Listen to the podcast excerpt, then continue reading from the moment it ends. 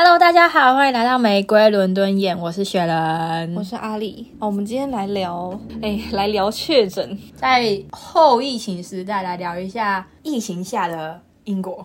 哦，对，然后还有确诊的一些生活形态，也没有想要，也不算是确诊的生活形态，就是怎么讲，嗯，疫情下的生活形态跟我们在这边是怎么被 isolation 被隔离的。对对对，我觉得现在聊比较像是一个回忆。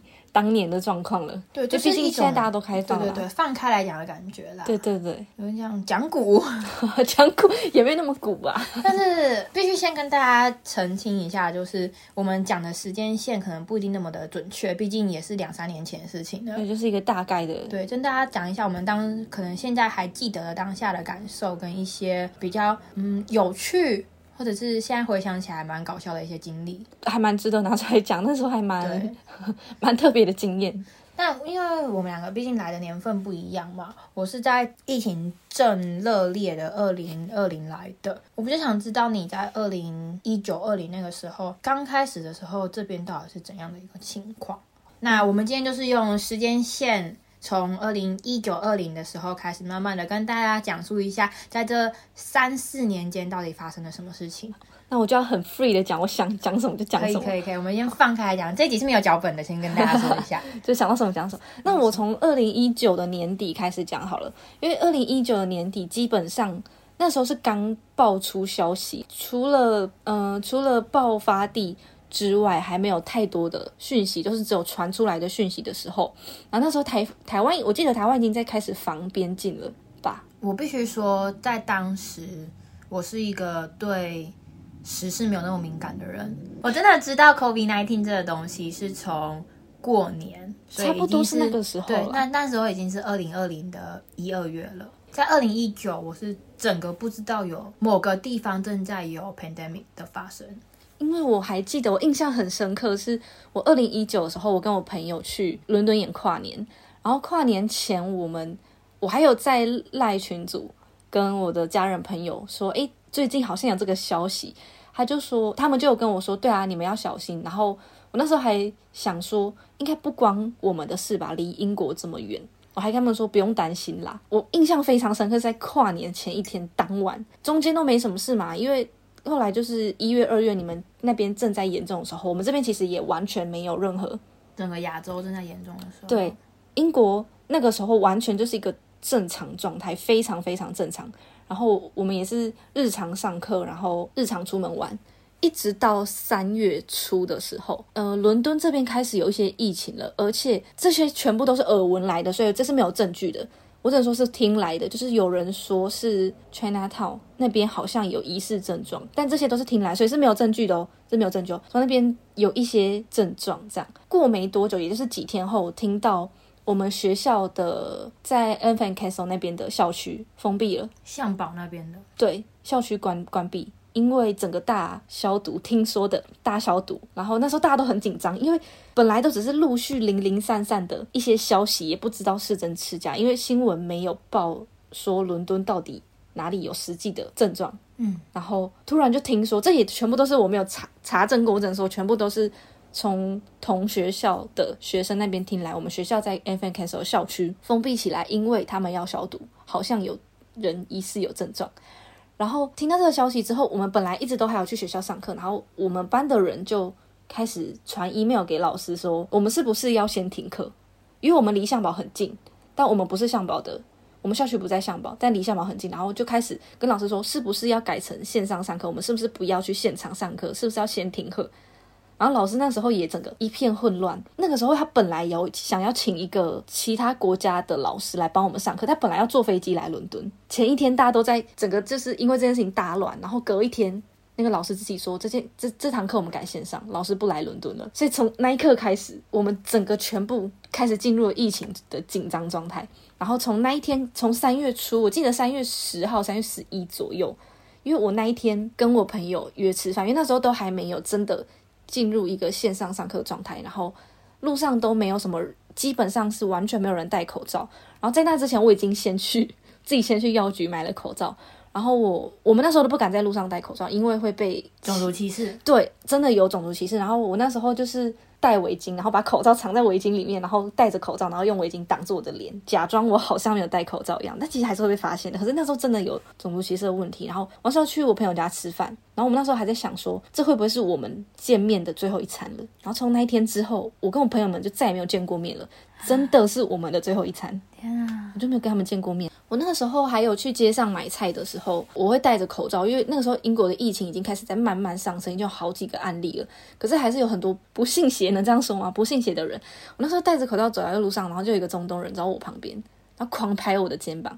然后说你不应该戴着口罩，你不能戴口罩拿下来啊！然后你你你怎么样怎么样？然后一直疯狂拍我肩膀，然后就赶快跑掉，我觉得很恐怖。然后我朋友是日本人哦，他搭地铁的时候有几个小孩，不算小孩，就是 teenager，对 teenager，然后指着他脸说，就是你是病毒，你是病毒这样。还有英文啦，又说你是病毒，可是他是一个日本人，然后这我觉得 这跟你是什么国籍没有关系，可是他看到亚洲人的脸，他就是会跟你讲一些话，叫你不要戴口罩啊，你是病毒啊什么的，是真的碰到了。所以从三月开始，我们就改线上上课，之后我们就一路都改线上上课，然后基本上那个时候就我们学校啦，以我们学校来说，基本上大家都已经不再进，因为四月过后我们就放春假，然后放了春假之后，下一学期我们基本上都要写论文了。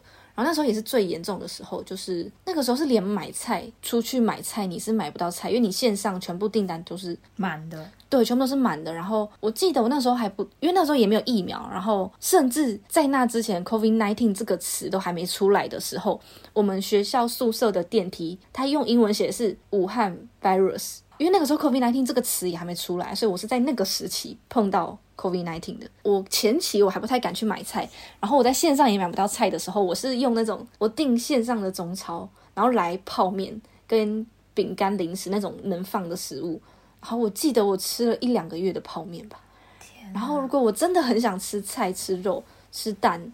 我就是去我们宿舍楼下一间小小间的超市，然后我会就是戴手套、戴口罩去买。然后那个时候甚至蛋是买不到的，就是我去小间的超市，我或许可以买到菜，但肉我也买不到，然后蛋我也买不到。是比较后来疫情慢慢到了夏天，然后比较没有那么严重之后，然后他们也没有在 lock down 之后，才开始买得到蛋。然后我也开始比较敢走到远一点的超市买。对你讲到 lock down 这个词，嗯，lock down 我们可以把它中文叫做封城。对，封城。那到底到底第一次的封城，你有印象是什么时候吗？我不太确定，但我我一直感觉是四月五月，所以那时候就有开始在 lock down 这个概念。对对对对对。然后那时候是说，除非你是要遛狗，否则你不能。哦，所以哦，那时候就是 lock down 了。对，因为嗯，毕竟那时候我人在台湾嘛，嗯，那我对英国人的态度一直都是觉得他们是消极的。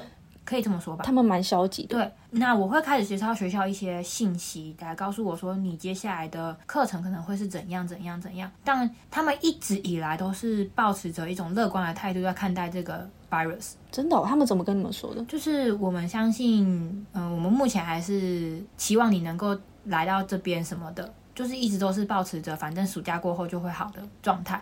真的，真的让我感受到英国人，嗯，应该说我们学校有紧张的态度，是在四月的时候。你的年份是二零二一吗？二零二零，哦，二零二零的四月。对，哦，对，真的让我觉得学校紧张是二零二零的四月，那时候爆出还是。亲王的查尔斯确诊，第一次确诊，然后学校寄了一封信说，呃，我们的查尔斯亲王确诊了，叭叭叭叭叭。从那一那一封信之后的所有信，才让我开始感觉到学校好像要开始往线上的方向，我们这个学年线上的方向走了。不然我一直以来收到的信，我都会觉得他们觉得这个总会过去的。而且一开始会感受到消极，是因为那个时候的首相，首相英国首相，他那时候 Boris Johnson。他那时候说的是，就他说他觉得不用担心，他想要用的是一个群体免疫的方式。那时候 BBC 有新闻出来，有有有有群体免疫这个词，台湾也知道。对对对，然后那时候我们就想说，他是要放弃英国了吗？我觉得不能说是他放弃英国，应该说就是他们真的觉得这只是一个小小的病毒。毕竟当年的 SARS 可能在欧洲地区没有这么的严重，他们可能真的没有想到一个。肺部浸润型的 virus 会严重成这个样子，嗯，他们可能是我可以站在一个跟医学无相关的人，会觉得说他们可能真的低估了。然后那个时候到了六月之后，好像我记得他们那个时候有解除一些限制，所以那时候开始可以出去外面走走。然后我那时候有跟我朋友，我我中间有一段时间，大概半个月时间，我去我朋友姐姐的那那边。他不在伦敦，他在 Essex 那边住了两个礼拜。然后在疫情爆发之后，我朋友就被他姐姐接到那个城市，因为他说伦敦还蛮有点危险。嗯，然后那时候我们班的状况是这样，因为改线上了嘛。我本来以为大家会留在伦敦，然后线上上课，结果有一个他算是欧洲人吧，我不确定他到底是哪里人。他就是率先跟着他的家人去了他荷兰的森林里面的家。他自己说在森林里面，他说他跟他家人去那边休息，然后在那边上课。然后后来他就离开了伦敦。然后他离开的隔一天，印度人回印度了。然后接下来所有的中国同学跟外国同学全部都回他们的国家，然后只剩零星几个本来就住在英国的人。然后我还留在英国。然后其中一个中国男男同学也留在英国。然后所有人全部都走了。然后我的宿舍基本上所有人也都跑光了，是真的就是。突然你就发现为什么宿舍这么安静，然后大家都不见了。然后我们那一户有八个人，然后那八个人里面最后只剩下我跟一个中国男生，然后剩下全部都走了。印尼人也走了，日本人也走了，俄罗斯也走了，然后另外一个感觉是意大利的女生，她也走了。空城计耶，真的是空场。然后所有人都，然后我们宿舍的一楼有一个空间，本来就是那边本来就是一个空地而已。然后因为大家都。走的太临时，然后很多东西他们卖不掉，也不知道要干嘛，他们就全部堆在那边，就说你要的自己拿走。所以那时候去那边捡了很多东西，我捡了一些餐具啊，然后一些不要的后背包，还能背的后背包，然后捡回去用。我还捡了一个行李箱，因为我本来只带了一个大行李箱来英国，嗯。我后来捡了一个小的，然后就一大一小，后来这样子带回台湾。我捡了很多东西，那还蛮快乐的，还不错。你说快乐吗？就是捡疫情下的小确幸。我想一下还有什么补充，反正后来它慢慢开放之后，那时候已经算是很好了，因为我记得在六月以前，那时候英国的确诊人数。直接冲破上万，然后我印象中是一直到七月八月的时候，就夏天了嘛。然后我跟我朋友两个人一起回到伦敦，就是我们本来在 Essex 嘛，然后我们回到伦敦之后，我有印象中，我那时候还有去查，呃，他们的确诊人数，因为他们每天会 update，嗯，现在已经没有人在看了。但那时候你直接 Google，它会显示数据。然后英国那时候是一天四千，我那时候还觉得很 positive，就是哇，一天四千还行还行，一天四千是真的还行啊，以那个状况来说，真的算还行了。然后我们出门还是会戴口罩，然后。然后尽量能避开人潮就避开人潮，然后出去走走散散心，然后一直到中间之后就再也没有发生过什么大事，因为毕竟那时候就是确诊人数压下来，然后一直到十一月，他确诊人数又开始上来，因为冬天又到了，然后他又开始要有 lockdown 的风声，然后我差不多签证也到期，我就到了二零二零的十一月我就回台湾了，然后我的英国的遇到的疫情状况到目前就到这边，然后我在这之间，对对对，然后在这之前我是没有确诊，我确诊是很很后来的事情，就大家都确诊一轮。时间线到那边，我们对对对对对。那我现在有一个问题想要先问，嗯，你的毕业典礼举办过了吗？有举办过了。你有去吗？我没有去，因为我们毕业典礼是举办在二零二二年的，好像四月多吧。然后我是二零二二年的三月底才刚来到，刚回到伦敦。然后我很多东西、很多消息都还没有去看，因为我那时候还在准备一些生活用品啊，什么什么都还在准备，所以那时候没有看到这个消息。等我看到的时候，已经是举办的隔一天了。哦，对。但我有看到我的印度朋友，他有回去，他有回去参加，可是好像只有他回去，然后其他我们班其他人都没有，只有他一个人。所以是在二零二零的十一月回到台湾的。对，然后在二零二二的三月这之间，我都在台湾，所以我的状况就是在一个台湾的状态。接下来就换我了，我是在二零二零年的九月，嗯。底来到英国的，我们竟然有重叠到吗？对，我们是有重叠到的。因为我们是错开的。那接下来我要讲的这个概概念，你应该是有的，household 的概念。嗯，基本上在那个时候的英国，你只要要活动，都是以 household 为单位在活动的。它之后要怎么讲呢？嗯，有点像是一个家庭的概念。我们跟大家先小小前情提要一下，我们学校呢有点像哈利波特的概念，也就是说我们是分学院在管理你的生活起居的。一个学院就代表一个宿舍的概念。那我们学院的话，原本原本照理来说是把所有的硕士生排在一起的。那硕硕士生会在同一个宿舍里面，那那个宿舍里面，就算我们学院是包餐，那硕士生会有自己的厨房可以用。但因为疫情，来到英国的硕士生，不管是本地人也好，外国人也好，硕士生的比例下降，那他们就把一些大一的新生排进来到我们这边来了。那这就是我们宿舍的一个状况，也就是说，在原本应该是硕士生的家嗯的宿舍里面，我们添加了一些大一生，也就是说，我们那个。走廊，我们的 corridor 总共有十八间房间，十八间房间里面可能有十个左右的人是英国人，英国大医生，非常非常 fresh，非常非常的新鲜的小朋友们。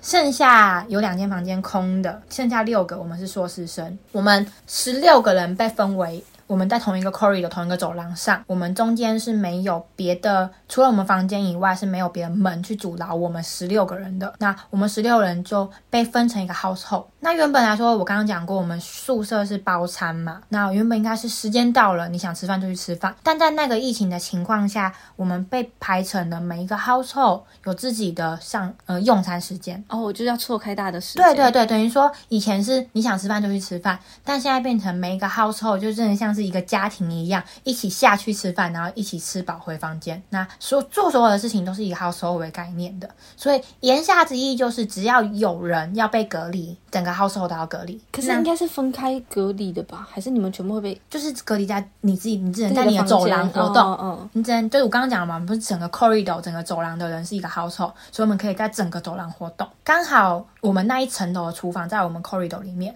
所以我们可以随意使用隔壁 corridor 原本应该要跟我们共用厨房的走廊，他们就临时被安排三个热水壶跟两个微波炉，但他们不能走过来我们这边用火炉，所以我觉得我算是幸运的被分带有火炉的那一边。接下来就要讲到我被隔离的经验了。我刚来，因为我是台湾人。我从台湾直飞，中间没有停留，所以我不用隔离，因为那时候的台湾在整个世界看来是安全的，不需要隔离，对，没有错。所以呢，我就跟着那群新鲜的英国人一起，基本上他们大一的活动我是不会去参加的嘛，我就只有在吃饭啊，和是一些比较广泛性的学院活动的时候才会跟他们一起。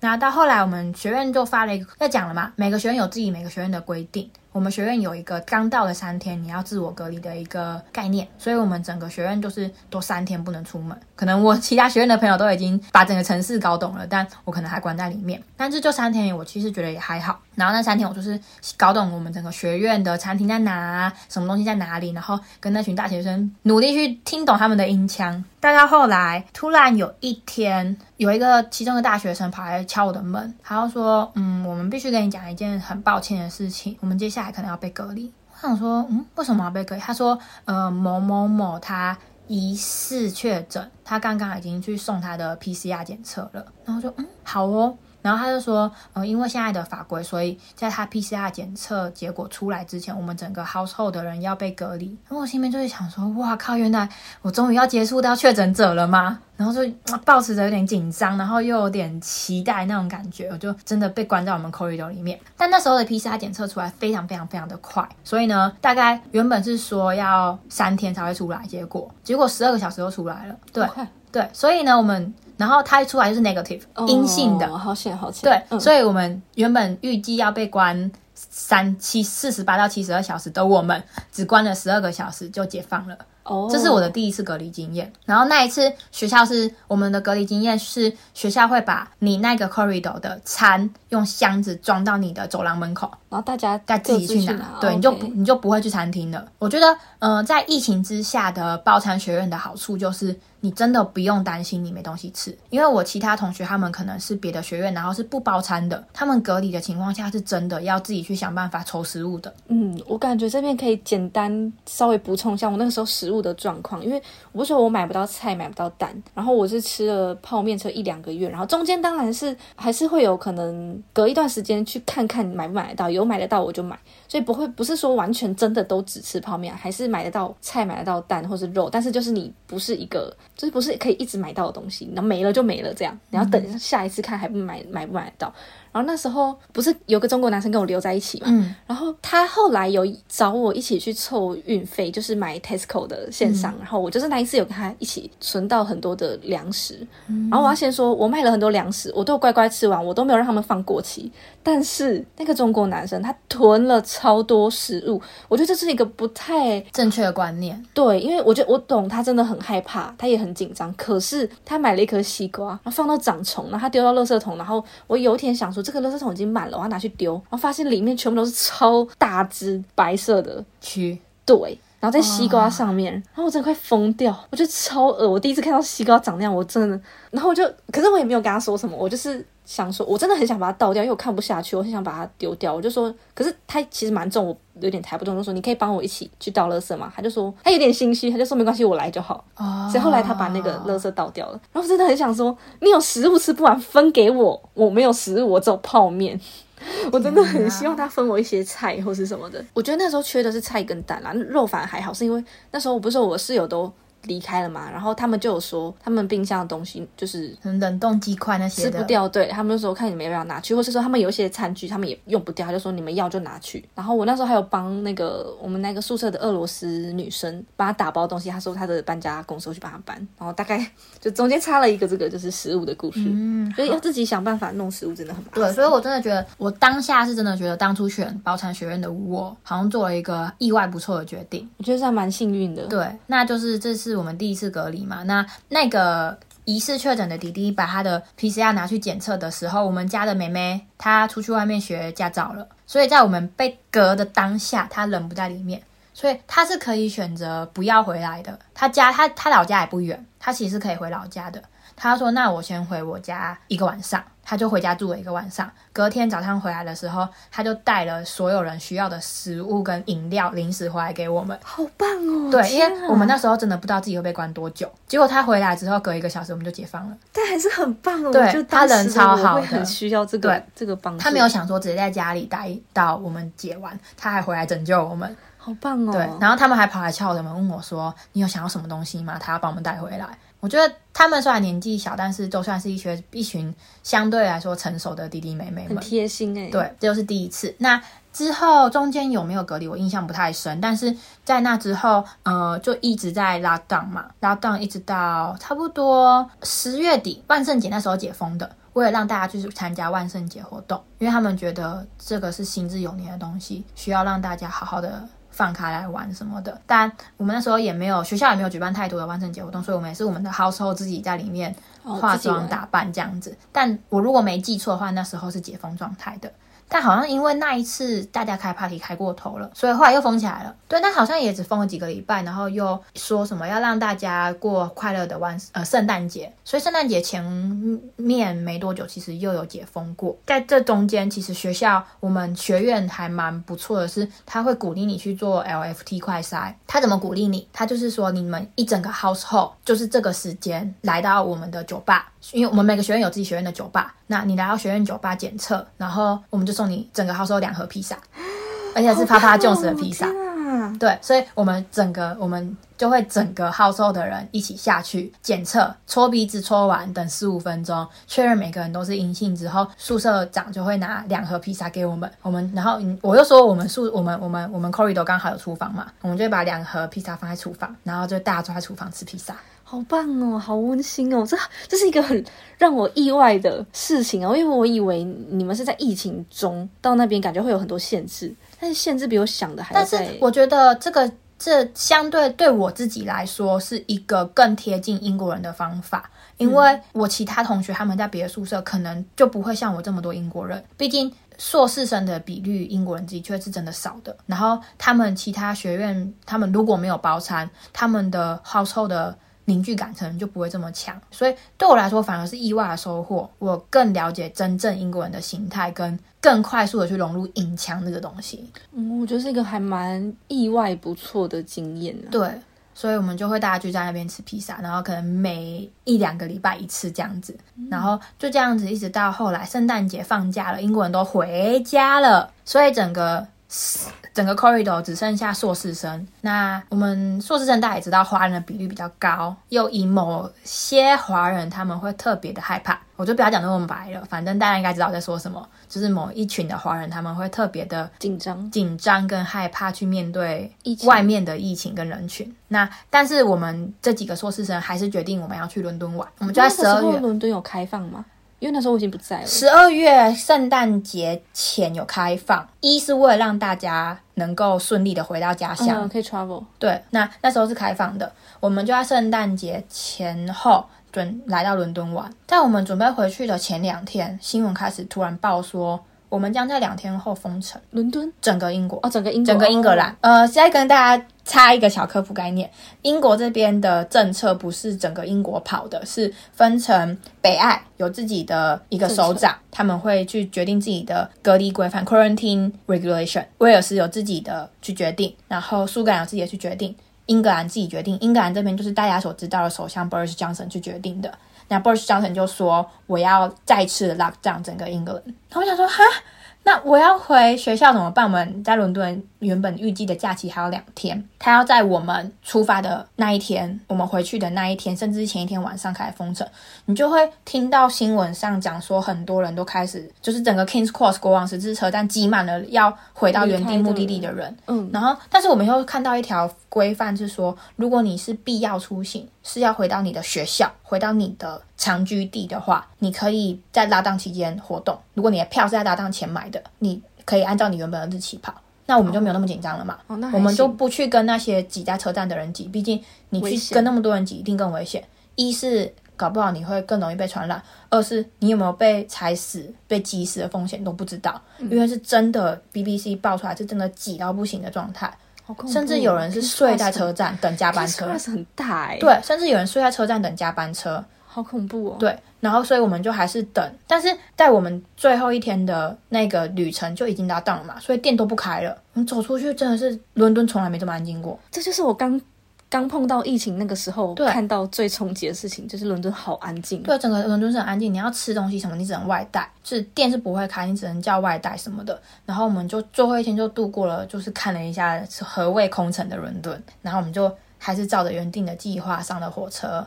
原定的时间回到学校，当然我们自己从伦敦回来，我们也会挺害怕，所以我们也还是自我隔离了一个礼拜啦。这就是一直到圣诞节，然后到跨年所发生的紧急封城。那一次真的是紧急封城，他突然宣布说我们圣诞节后要封城，所以整个跨年大家也都在封封城的状态，然后甚至大家是看着假的大笨钟烟火，然后再倒数的这样，哦，这就是特别的经验。这是一路到一月的时态。那因为圣诞节那一次的确诊案例太大了，那个基数大到一个政府有吓到的状态。那我刚刚也说，英国人都回家了嘛，结果在他们造谣说一月底二月初要回来了，在开学第二个学期开学的前一个礼拜，学校突然宣布，我们下一个学期全面线上上课。这是什么样的一个概念呢？就是我们第一个学期本来应该是 lecture 课堂的部分线上，因为都老师都录好了，他不会想要再来学校上课。然后 seminar 研讨会的部分我们是线下的，所以我们分成半半。但是在第二个学期，学校全面宣布所有所有的 seminar 跟 lecture 都线上上课，然后在外加后面一条，如果你是已经在家商过年的人，请不要回到学校。他直接不让他们回去。，对，可是如果他的签证还有，他还能飞英国吗？没有，他就是在言下之意就是那些在圣诞期间，圣诞期间回到自己城市的人不要回学校。对，那对于我们这些海外留学生来说，我们一直都在学校附近嘛，我们没有跑，所以我们也只有学校可以待了。所以等于说第二个学期整个走廊只有六个人，好空哦，对，超空。就是跟我们当初那状况一样，我整个宿舍都没有人了。对，然后当下有一个另外一个大学生也是外国人，也是外籍的，就只剩下他一个大学生跟我们在一起。他不会觉得很无聊，因为你们都在写论文，你们都在忙。我们那时候不是论文，那时候第二个学期大家都在上课什么的、啊，他也是个讲中文的，所以哦也就没有相对来说这么的格格不入。然后就等于说我整个一个学期都没有看到那些英国人，十个礼拜。可是他们后来还是有再回去吧，就是有开放吧。对对对，到后来第二个学期完嘛，第二个学期完之后，接近第三个学期的时候，他大概是时间大概是到了什么时候？二零二一，现在已经二零二一了，过已经跨完年了。第二个学期就是二月到四月，二月三月这样子，就十个礼拜嘛。嗯，然后到第三个学期的 Easter 过后，差不多 Easter 前后，就学校就说他们第三个学期会恢复正常。大家就可以回去了。对，然后所以就很多人又比原定又在开学前两个礼拜就回来了，他想要回来 settle up，然后让所有事情回到正轨上。所以呢，我就久违的隔了十嗯超过十五个礼拜的又看到我们家的所有英国人，我就突然有一种好快乐的感觉，我青春气息回来了。就年轻的朋友们都回来了没。有错，然后因为他们都在考试啊什么的，我就记得我可以讲一个蛮好笑的事情，是我那时候，因为我那时候第二个学期结束了，我要开始准备论文了，然后我就想说，在我论文开始前我要去玩，但是那时候是五月底六月初，是我们家英国大学生们正在考试考期末考的时候，哇然后我的第二个学期的所有的 assignment 我全部都交出去之后，我就在走廊里面很快乐的转圈圈跳舞。然 后我们家的英国人其中一个打开门还跟我说：“Sharon，你可以不要再这么快乐了吗？” 他看着我说：“你可以不要再这么快乐了吗他们现在在地狱。？”对我说：“我刚交出去，我心情很好啊。”然后，然后我们也到那个时候为止，都还是以好收为单位在行动嘛，所以我们还是一起下去吃饭。然后他们就开在吃饭的时候开始 A 跟 B 讲说：“好、虽然真的很讨厌，每天在宿舍这么快乐，然后我们在那边念书那样快死掉，然后考试考到快疯掉，还要可能还要熬夜考试之类的。”然后我就会说：“啊，你们之前刚回来的时候也是啊，我写二三本写到快疯掉，你们每天在那边开趴开到快疯掉。”我说：“互相而已啦。”风水轮流转啊。没有错。然后我快乐了没多久，我就跑去爱尔爱呃，我跑去爱丁堡玩，然后回来又一样跟他们炫耀那些照片啊什么的。哦，但是他们考完试之后，大部分的人都在六月初就考完试了，但是真正学期结束是六月底，所以他们六月初一考完试，砰又开始全部都开始开趴了。他们好有活力哦他们哦。超有活力，因为他们那时候才十九岁啊。对啦，那个时候年轻嘛。对，然后但是我的论文差不多也是在六月底开始写的，所以他们开趴开了三个礼拜之后，我就有一次在吃饭的时候说，嗯，我接下来要开始写论文了，你们不要那么大声喽。因为那时候已经跟他们混蛮熟的了，毕竟刚好那时候又是当年的欧国杯，哦，所以我们都会一起看足球，一起干嘛。然后虽然已经一整个学期没有见了，但是又因为足球啊什么的一些比较相似的话题，所以就又变得蛮热络的。所以我就可以很随意的跟他们开玩笑。然后有一次我还记得他们在开趴开来班，我真的睡不着。然后房间离厨房只有两个房间的距离，我走过去，然后默默的看着他们，不管他们在开趴怎样，就把门关起来。然后我走回房间，他们就知道，他们就默默的又把音量调小一点点，就是默默的达成一种奇异的默契。还蛮有趣的经验诶。对，就是在疫情之下，嗯、这算是半疫情状态了，就是有点像疫，算是疫情后吧，嗯、怎么讲？疫情后半，哦，对，可以这么说。二零二一的的暑假了，嗯，的五六月这样子，然后又这样子一直延续。他们害怕开了两三个礼拜之后，两三个礼拜。然后他快快要到七月了，照理来说是应该要回家过暑假了。突然，突然，嗯、应该要先说我们跟因为半开放了，所以我们跟隔壁走廊的也玩在一起了，所以等于说是十八加十八。哦，很多人。对，然后隔壁房间突然，隔壁走廊突然有一个女生说她确诊了，没有错，她确诊了。这是一个突如其来的状况哎。对，但因为我们前一天还一起开趴，等于说我们整个两边两个走廊的人都去做了 LFT 测试，做完回来，我们家的弟弟有一个就说他也中了，对所以等于说这个已经是隔壁走廊的那个女生确诊后有两天的事情了，他们隔壁走廊已经隔离两整个整个封起来两天了。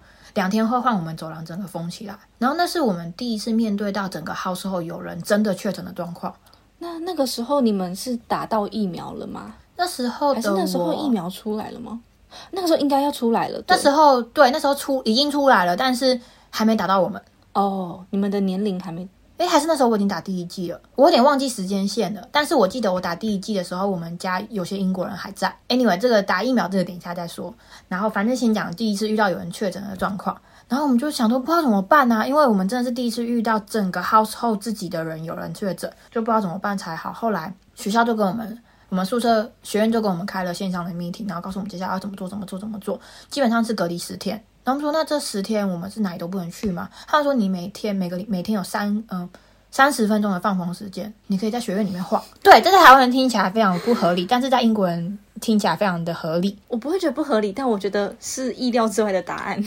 他说放风时间，对，你可以每天有半个小时的放风时间。然后他要给我们一件事情是，你每天，呃，我们在知道有人确诊的第一天，我们要去山下做 PCR。那当然，我们 PCR 回来，其他人都是正常的。但是做完 PCR 之后，我们每天都要到半山腰去做 LFT。等于说，我们还是要每天出门啊。他不会拿 LFT 到房间来给我们测，我们要每天去做。每天我们就算学校没有给我们那半个小时的放风时间好了，我们还是每天都要走到半山腰啊。可是确诊的人应该还是关在对，他就关在里面，因为他已经确诊了，他不用再有更多的测试了，对对对他不需要。然后，所以我们等于说，我们其他人每天就是还是会走到半山腰去做 LVT 测试，然后再回宿舍。但在那个当下，饭还是一样每天会照三餐的送到我们的走廊门口。而他们突然说到，对啊，到后来可能第七、第八天大家都吃到腻了，这就是后话了。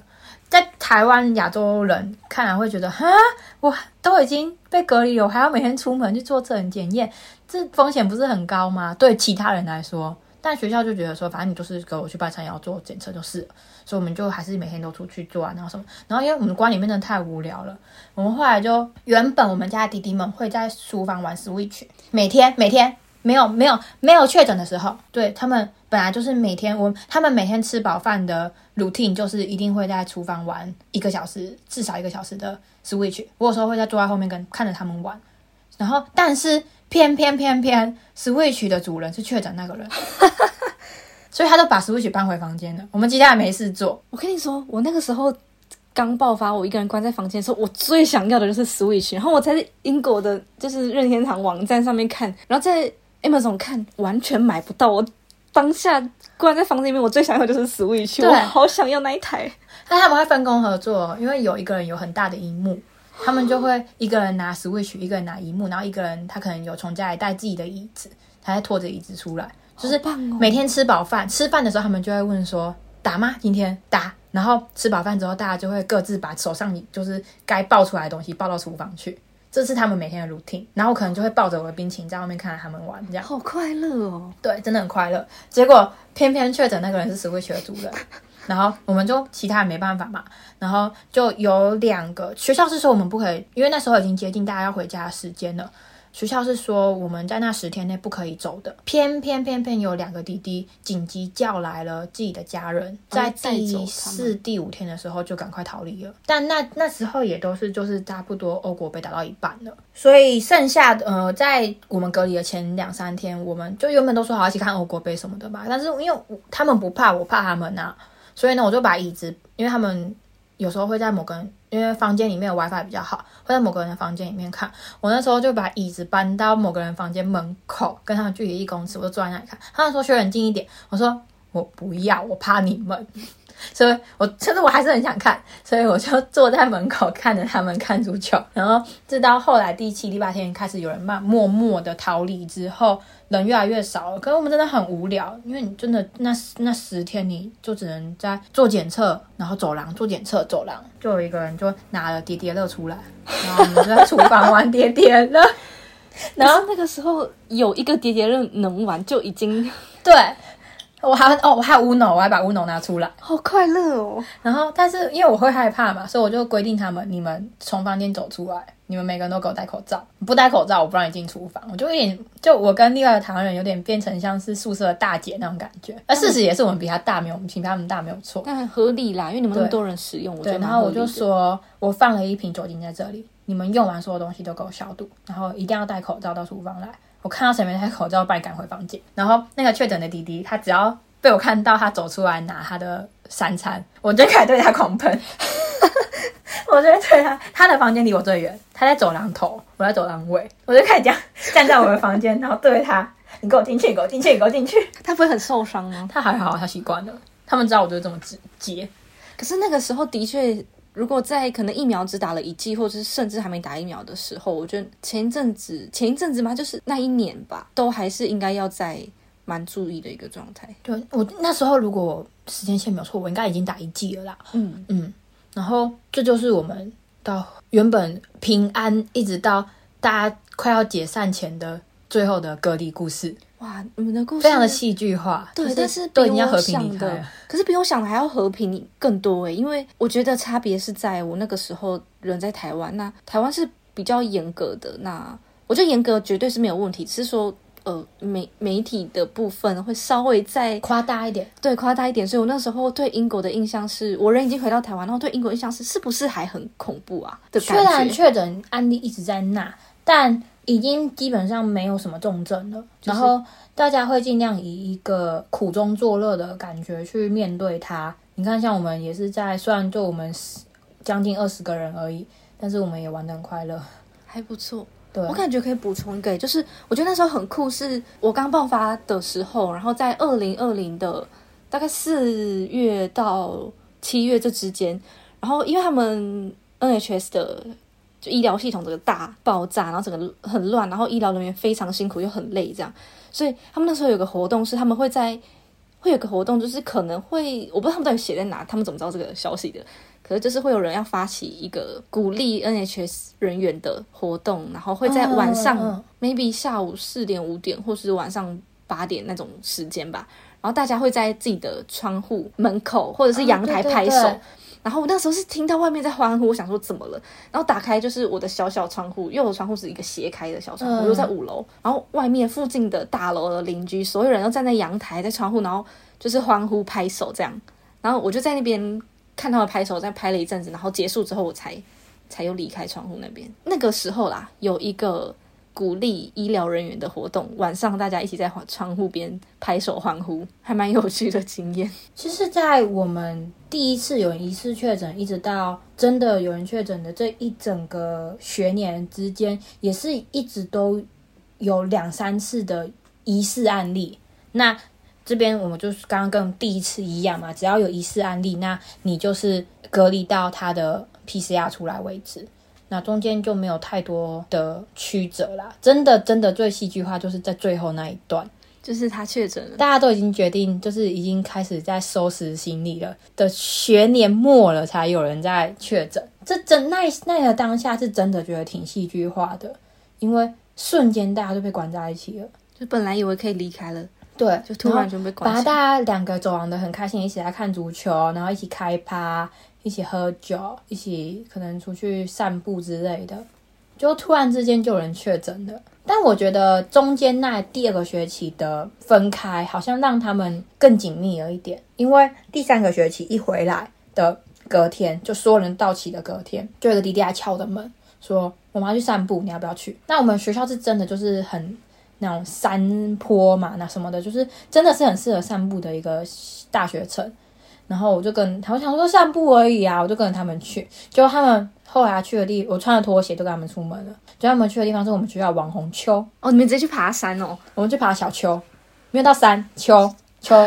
然后我说你要来这个丘，你要早点告诉我啊！我穿拖鞋又跟你们走出来了，我就穿着拖鞋去跟他们爬丘，然后看落日什么的。但基本上就还是我刚刚讲嘛，我们都是以好瘦在行动。虽然那时候是没有 lockdown 的状态，基本上第三个学期都没有 lockdown 的状态到，就是非常非常的开放。毕竟那时候也接近夏天了，真的真的。然后到后来，我们家大学生都回去了嘛，剩下我们硕士生，他们第三个学期结束了，考完试了回家开始放假，像我们硕士生在写论文。我们这几个硕士生，大部分有一半也都回到自己的国家去写论文了，然后只剩下最后最后最后整个走廊哦，整个走廊加隔壁走廊哦，只剩下三个人，我们只剩下三个人，然后再写论文。这样写论文很痛苦诶，因为对，所以我每天每天都会找第二个台湾人说要不要出去散步。他说四五点的时候要不要出去散步？就这样一直到写完论文，我决定搬来伦敦之后，中间又搬来伦敦之后又进入冬天了嘛，然后疫情又突然变严重，对对。对所以在我来到伦敦之后又 lock down 了有一两次的时间。那我要讲一下时间线，我是在九月底的时候搬来伦敦的，然后中间又 lock down 又开放，然后我圣诞节跟朋友出去啊什么的，然后我的确诊是在一月初的时候发病，有在一月初的时候发病的，嗯，然后我反推了一下，我的被被感染是在十二月底圣诞节跟朋友开趴的时候被，嗯、就是在开趴的时候被传染的。哦，那所以就知道可能 maybe 是谁。对，大概就是我是可以反推回去的啦。然后，嗯，我的潜伏期差不多有一个礼拜左右。然后，但我在潜伏期期间还是有跟其他人吃饭什么的哦。但很奇妙的是，我在潜伏期期间跟我吃饭的所有人都没事，我的室友，然后跟我吃同桌菜的人，甚至在同一盘里面拿货，他们都没事。然后我突就我为什么会知道自己？因为我一直都有过敏性鼻炎，所以我一开始一直觉得我是过敏发作。然后我在什么哪一个 moment 觉得我自己是确诊是在我自己，我是一个很热爱追星的追星人，基本上看到帅哥我是会两眼发光的那一种。但是某一天下午过完跨完年之后的某天下午，我看着我 idol 的影片看到睡着。虽然我本来就很会睡，我是被称为睡猪的那种，但是我会看到 idol 看到睡着，让我自己觉得好像事情没有那么的。就是你觉得很疲劳，对我疲劳到一个我自己都觉得有点不可思议的程度。然后那一阵子我又有一点感冒症状，所以我就撤了，然后就是两分钟都出现了两条线。到我这边来，我们现在讲到一月了嘛，然后之后就是可能二三月之后就一直零零碎碎都有喂。微 lockdown，但是没有到以前经的那么严重，就没有整个封起来这样。对对对，是一直到可能二零二一的二月左右，我觉得就已经完完全全进入了正常，就是回到 back to normal 的状态。哦，就开始慢慢回来了。对对对对对，整个疫情，我可以我自己觉得可以说是在二二三月的时候画上了一个半休止符。在二零二一吗？二零二二啊，二零二已经跨完年了。嗯，差不多啦，因为我是那个时候准备要回到英国了，因为我是三月对对对来英国的。我在二零二零的夏天，在没有拉到的时候，跟朋友去路上，在伦敦路上就是走一走，然后看一看。然后那时候的伦敦真的是极惨哎，就是我用“极惨”这个词，是因为我们有那种呃很多商店啊可以逛街的地方，或者是有市集的地方。